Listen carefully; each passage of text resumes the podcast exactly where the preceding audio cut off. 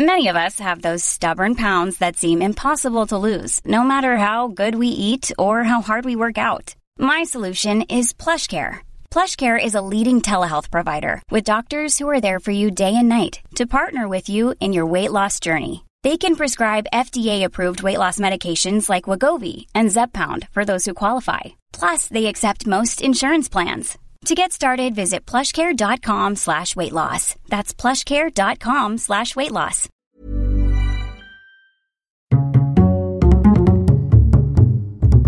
Culture G. Cultivez votre curiosité. Bonjour à tous. Après-demain, c'est le 8 mars. Et même si vous l'avez certainement déjà entendu, ce n'est pas la journée de la femme.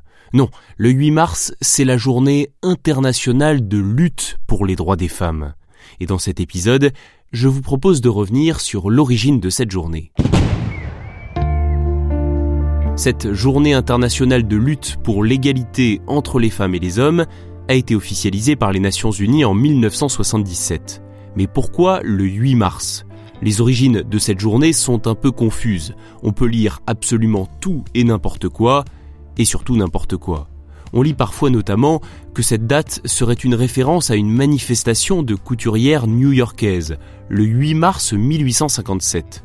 C'est une belle histoire, mais d'après Françoise Pic, sociologue spécialiste de l'histoire des mouvements féministes, cet événement n'a en fait jamais eu lieu.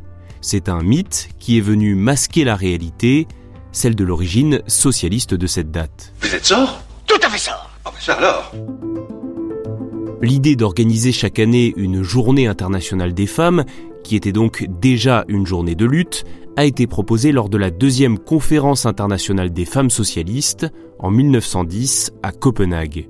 Aucune date n'a encore été fixée, des journées des femmes sont célébrées par des organisations socialistes de différents pays à différentes dates. En Russie, une manifestation est organisée le 8 mars 1917 et elle déclenche le début de la révolution russe et de la chute du régime tsariste. C'est ainsi que la date du 8 mars devient officiellement célébrée en Union soviétique à partir de 1921. Et oui, le 8 mars est alors une fête communiste. Ah non, non, ah si, si. Après la Seconde Guerre mondiale, le 8 mars est célébré dans de plus en plus de pays. Le mythe des couturières new-yorkaises fait oublier la véritable origine de cette journée, et je vous le disais, elle est officialisée par l'ONU en 1977. Les Nations Unies incitent alors tous les pays du monde à marquer le coup, à organiser cette journée pour l'égalité des sexes. La France, quant à elle, a attendu 1982 pour participer à cette journée de mobilisation mondiale.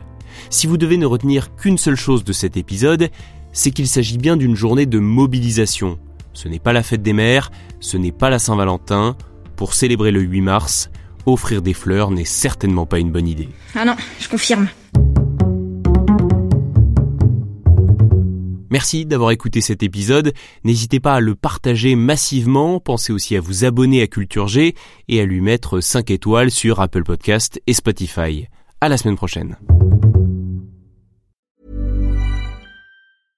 Hey, it's Paige DeSorbo from Giggly Squad. High quality fashion without the price tag. Say hello to Quince.